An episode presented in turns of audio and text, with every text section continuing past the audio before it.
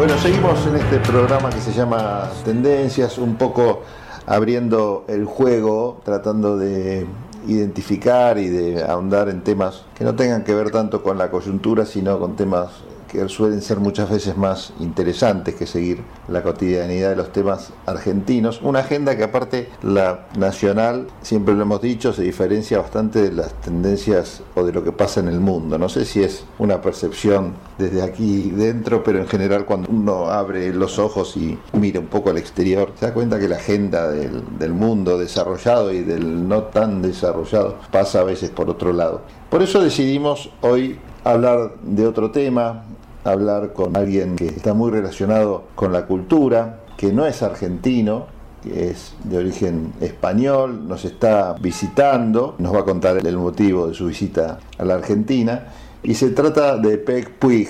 Estás ahí en línea, Pep, gracias por hablar con nosotros. ¿Cómo te va?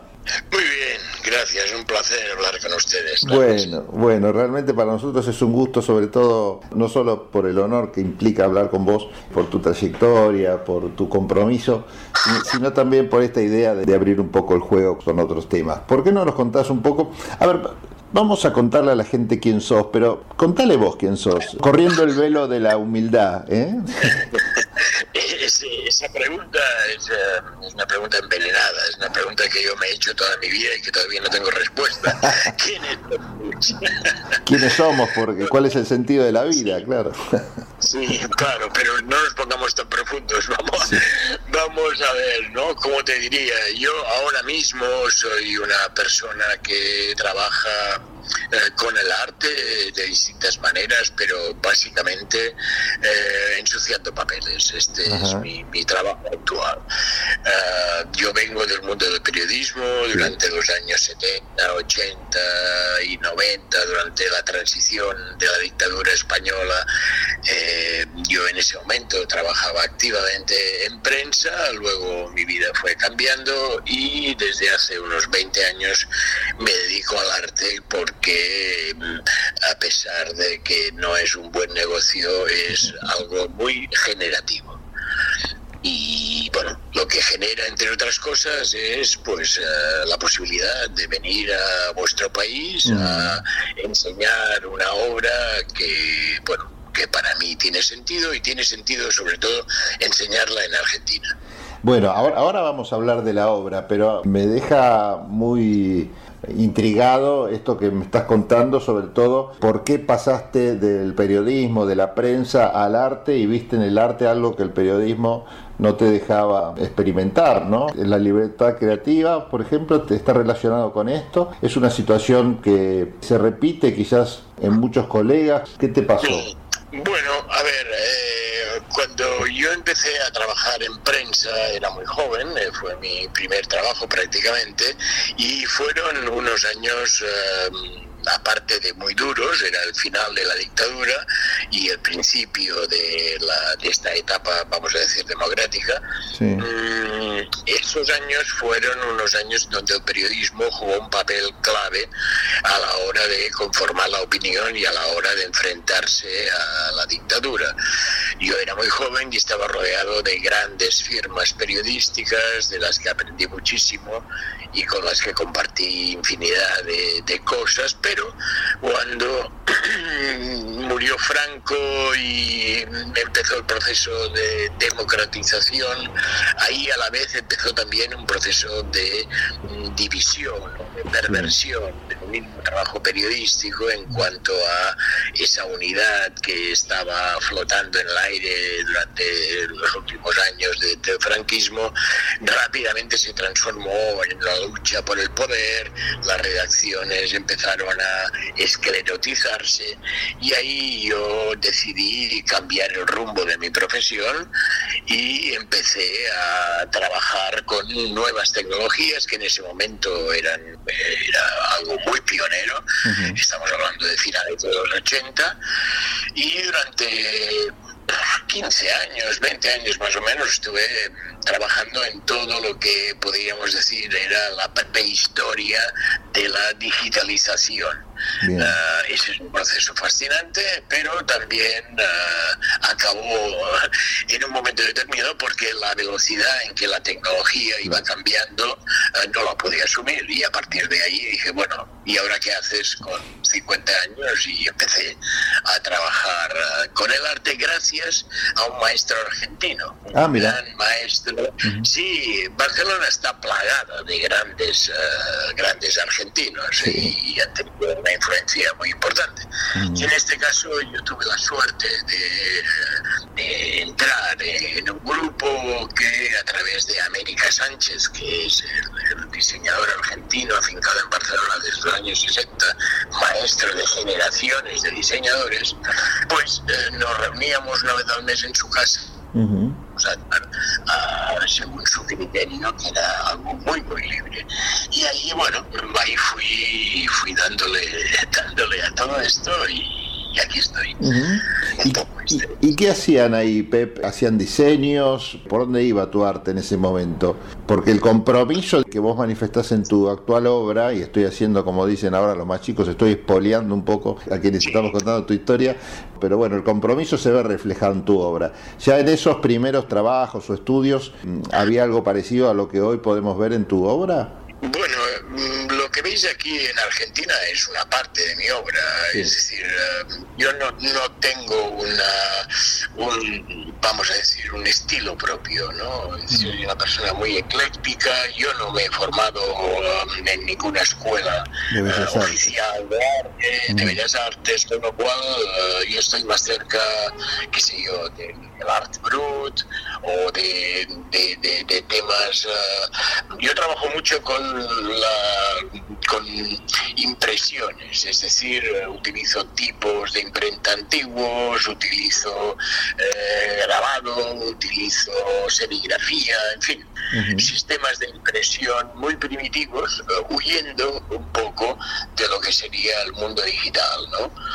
Este sería un poco, uh -huh. pero ya te digo, no, no, no, no me puedo clasificar ni, ni, ni unir a ningún, he recibido y recibo afortunadamente influencias de muchas partes como todo el mundo bueno, y, sí.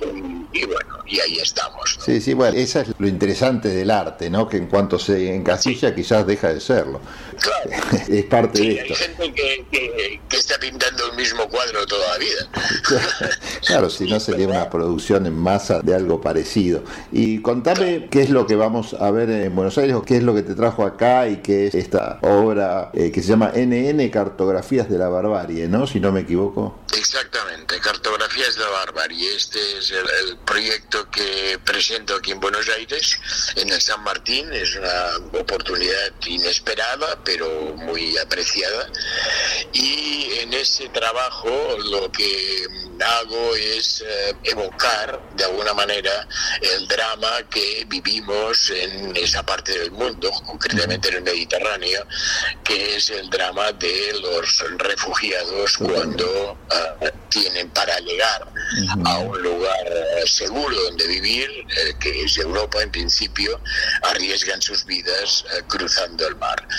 Este este hecho se ha agravado de forma exponencial con la guerra de Siria, Afganistán, en fin, con todas las crisis humanitarias de esa, de, de, del este, y, y, eso se traduce en aproximadamente 25.000 muertos. Uh, estos son los, los, oficiales, para entendernos. Sí, sí, sí de la ACNUR en los últimos 10 años. Bueno, para mí el Mediterráneo es, eh, bueno, es, es, mi mar, es mi vida, nací a sus, en sus orillas, al lado de la casa de Serrat, y como comprenderás, pues uh, eso es algo que marca. Uh, y para mí es uh, de alguna forma el, el, holocausto más cercano que tengo, ¿no? Claro, sí. Y es a ese al que me hago referencia. Pero sí. uh, yo con Argentina, a pesar, al margen de mi, de mi, mi maestro América Sánchez, como te comentaba, uh, tengo una larguísima relación desde los años 70, cuando conocí a, a un abogado argentino que en ese momento se había refugiado en Francia huyendo de la AAA, que era Leandro Después, mi relación con, con Argentina viene de, de, lejos, concretamente de los años 70, cuando todavía vivía Franco. Conocí a un joven argentino, y yo era más joven que él, viajando de París a Barcelona en un tren nocturno. Sí. El hombre sacó un libro, se puso a leer un libro, ese libro era 100 años de soledad. Eh, yo lo había leído hace poco, me había roto la cabeza y eso fue el motivo que empezásemos a hablar. Y bueno, estuvimos 24 horas hablando directamente. ¿Quién era ese argentino? Sí, ese argentino se llamaba Leandro Despuy. Uh -huh. Y con él establecimos a partir de ese momento una relación muy intensa, a pesar de habernos visto relativamente pocos, poco tiempo a lo largo de los años, pero claro. sí hemos mantenido siempre una, un contacto muy directo. ¿no? Sí. Y bueno, de esa amistad nacieron viajes a Argentina, nacieron, en fin, nacieron muchas historias y entre otras, una derivada de esas historias con Leandro fue, ha sido, es mejor dicho, estas cartografías de la barbarie, un proyecto que cuando yo lo hice en el año 2020, se lo dediqué a Leandro, ah. él había fallecido hace unos meses y se lo dediqué a él. Y entonces, bueno, a raíz de esto y eh, contactos, etcétera, etcétera, San, el, el, San Martín me ofreció uh -huh. hacer una exposición de este trabajo. Es muy interesante esta historia, no solo por el hecho de cómo se conocieron, ¿no? con semejante obra literaria como pretexto para la conversación, sino también porque Leandro ha sido, Leandro Despuy ha sido una persona muy querida por los argentinos en función de su compromiso social y esta obra, yo no quiero contarle a la gente demasiado para no romper el factor sorpresa, pero también tiene un gran compromiso y por lo que he podido espiar, realmente son imágenes que con esa fuerza que tienen las dos letras N juntas, con todo lo que significa, le da un impacto a estos mapas que realmente lo estoy viendo en una computadora, no me quiero imaginar lo que es el impacto personal frente, frente a la obra, ¿no? ¿Por qué acabó porque estoy leyendo también algo de información y dice que esta obra empezó como un ejercicio de diseño y acabó ahogado este, este ejercicio en, la en una bañera. ¿Cómo es esta sí. historia? Esta historia, uh, bueno, a mí me habían invitado a participar en un concurso internacional uh, en Francia bajo el, el lema era uh, azul es decir, algo relacionado con azul. Con el color azul. Ah. Con el color azul, sí, sí, porque allí hay una biblioteca muy importante que se llama la Biblioteca Bleu sí. y eh, cada dos años hacen una especie de convocatoria internacional en torno a esto. Bien, esto sucedió antes de la pandemia y en ese momento yo tenía un cuaderno chino de 6 metros de largo que no me atrevía a hacer nada con él y decidí trabajar este proyecto uh, en ese libro. Entonces, antes de ponerme a hacerlo uh, físicamente en ese soporte, me hice una maqueta uh -huh. eh, y, y, bueno, y en esa maqueta me inventé toda una historia, muy complicada a nivel de diseño, un libro que se abría por la mitad y que cada dos páginas formaban una imagen, bueno, una historia bastante complicada, hasta que llegó la pandemia. Uh -huh. Llegó la pandemia y, y tuve que parar uh, todo. Claro. Cuando reanudé el trabajo, mm, entonces se trataba simplemente de pasar a limpio lo que ya había prediseñado. Sí. Y eso empecé a pasarlo a limpio, pero a medida que avanzaba por esos seis metros, todo lo que había pensado no me dejaba frío, para decirlo rápido, ¿no? Sí, decir, sí. No, no, no, me emocionaba. Y mientras tanto yo iba escuchando las noticias de la radio, bueno, pues en Libia, un naufragio, 70 desaparecidos. Al día siguiente, eh, en Sicilia, un naufragio, 140 muertos. Bueno, y eh, a cabo de dos días estalla el puerto de Beirut. Bien, en ese momento yo con Líbano y con Beirut en concreto tuve durante años bastante relación, hice muchos reportajes por, por allí, por Siria, por Líbano, etcétera, sí. y eso me impactó muchísimo, ¿no? Porque cuando realmente cuando una desgracia de este tipo o de otro tipo, un incendio o lo que sea, sucede cerca de, de, de, un lugar que tú has conocido, sí. cobra otra Sí, sí, Entonces yo tenía el libro ya acabado, mmm, no me convencía, me parecía frío, como te digo, y esa noticia hizo que cogiese todo el libro, lo pusiese en la bañera, llenase la bañera y ahogase. A partir de aquí nació otra obra. Cuando ese libro ahogado reposaba sobre las mesas que lo vieron nacer, ahí eh, el libro ya dejó de ser un libro, las páginas se, rompieron, cada página era una página individual, etcétera, se fueron secando, se fueron arrugando, etcétera, y les empecé a, a masajear con las manos, con pigmentos, etcétera, etcétera. Y cuando aquello ya lo tenía acabado, bueno, pues me, me vino de alguna forma la, la, la, la, necesidad de expresar esa rabia y esa rabia se expresó en esas dos uh, letras, ¿no? NN es el no name y es un idioma internacional que vosotros, por desgracia, conocéis muy bien.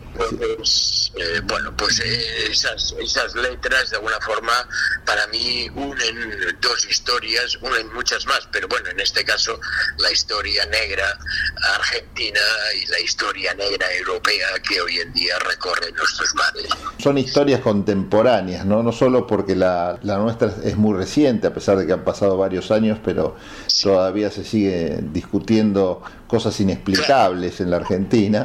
Eh, y bueno, y ustedes la están viviendo continuamente, ¿no? Es cotidiano este tema. Cuando vos hablabas de, de Siria y el Líbano, yo en algún momento puedo llegar a entender lo que sentías, porque, eh, bueno, no, no quiero hablar de mí, pero participé de una, de una misión que hacía la Cancillería Argentina en el Líbano, lugares donde estaban los refugiados de Siria, ¿no? En el límite de Siria y el Líbano. Eran, eran lugares de refugiados que realmente es un espanto, ¿no? Ver el estado en el que viven, recorrerlos, tomar contacto con ellos. La verdad que la solidaridad queda muy corta siempre. Entiendo quizás un poco el sentimiento ese que te llevó a ahogar la obra, ¿no? A sentir este, una especie de asco eh, existencialista, ¿no? ¿Qué, ¿Qué, qué, estoy haciendo evocando la belleza de una fosa común? Claro, sí, sí. ¿Sabes? Sí.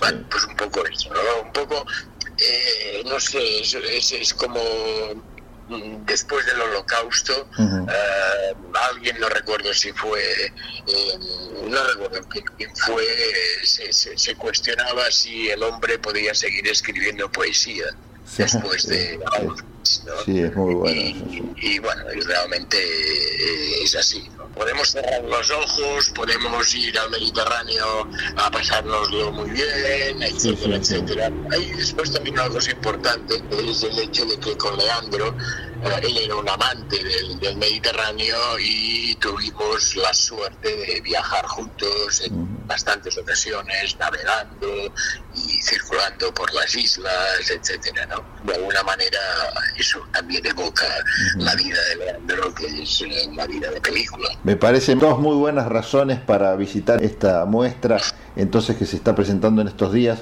en el San Martín, después vamos a dar bien la información, pero esto, ¿no? Que comentás vos, primero, obviamente, la razón de ser de esta obra, que frente a lo inexplicable o a una realidad que resulta intolerable y que genera esta náusea, ¿no? Termina ahogada y después terminan haciendo algo que es la expresión de ese rechazo que finalmente termina siendo un gran aporte. Así que uno de los motivos para verlo es eso, ¿no? Ver en qué quedó esa obra y qué nos transmite. Y la otra es, como vos bien decís, esta suerte de homenaje que vos le haces a Leandro, que me parece también muy merecido, como todos los que se están haciendo. Se hicieron algunos en vida, por suerte, y ahora, por supuesto, se está reconociendo y conociendo más su trayectoria. Así que bueno, gracias por esta segunda parte y seguramente vamos a estar visitando tu obra. ¿Te acordás eh, más o menos los días en los que van a estar presentes? Sí. De, todas, de, todas maneras, quiero hacer mención a, a algo que para mí da sentido a exponer esta obra en, uh, en Argentina y es el hecho de que um, todos los beneficios que se puedan obtener de la venta de reproducciones uh, de esta obra van a, van a ir a parar a Casa Rafael. Casa Rafael es una organización no gubernamental que trabaja con niños y adolescentes en la boca desde hace casi 20 años y eh, que la, la, la, la fundó a Christine Pintat, que fue compañera de Leandro durante muchos años y fuimos pues muy amigos en esa época y esa amistad sigue. Eh, y entonces eh, para mí eso es lo que realmente tiene, sentido, es decir, el arte que genera arte de alguna manera, ¿no? Mm. Eh, no para mí ya deja de tener sentido ensuciar papeles, para decirlo de alguna manera, con más o menos fortuna o con más o menos belleza. Esto es fruto del azar en muchos casos. Pero en este caso el retorno hacia Casa Rafael me parece muy importante y creo que es eh, realmente el motivo por el que hace falta ir a ver esta exposición o simplemente eh, enterarse de, qué son estas cartografías y, hacia dónde va a parar esta acción. Para mí el arte tiene que transformar y esa forma de transformar eh, esos papeles en educación eh, para niños y adolescentes eh, de la boca, desfavorecidos, etcétera, etcétera, me parece un gran me parece un buen aporte. ¿no? Claro que sí, creo que coincidimos en eso. Contanos entonces cuándo se puede ver esta obra que tiene más de un motivo entonces para ser este, vista. Sí, esta, esta obra, este, esta exposición va a estar en el Centro Cultural San Martín. La inauguración va a ser el jueves 1 de junio a las 7 de la tarde. Yo voy a estar presente y podré atender a toda la gente que, que venga. Va a actuar, va a haber una actuación de, la orque de una orquesta formada por eh, niños y adolescentes de, de la Boca, con lo cual también me hace ilusión que de repente en esa sala eh, vengan 20 jóvenes músicos a interpretar música popular. Eh, y bueno, y ese, ese es un poco el time, ¿no? del 1 de junio, creo que es hasta el 15 o algo así. Perfecto. Perfecto. Bueno, ahí en el Centro Cultural, entonces San Martín, que todos conocemos. Y muchísimas gracias por esta charla. Realmente te deseamos lo mejor para esa presentación a la cual seguramente vamos a asistir y gracias también a todos los argentinos ¿no? que de alguna manera hicieron posible tu viaje y este homenaje a, a Leandro y este objetivo noble de ayudar a la educación, a la formación de los más chicos, ¿no? que son en general los más desprotegidos, como seguramente son los protagonistas de tu obra, en definitiva, ¿no? los más desprotegidos del mundo, cómo se relacionan y bueno, de alguna manera se repara con poquito, algo aunque sea, de lo que pasa en nuestra humanidad. Te agradecemos mucho este trabajo. Gracias. Un abrazo grande. Un abrazo. Tendencias, conté de testimonio, conté de templo, conté de tolerar, conté de terminología, conté de terrenal, conté de terrible, conté de transgresión, conté de tortura, conté de tormenta, conté de tomar, conté de terror,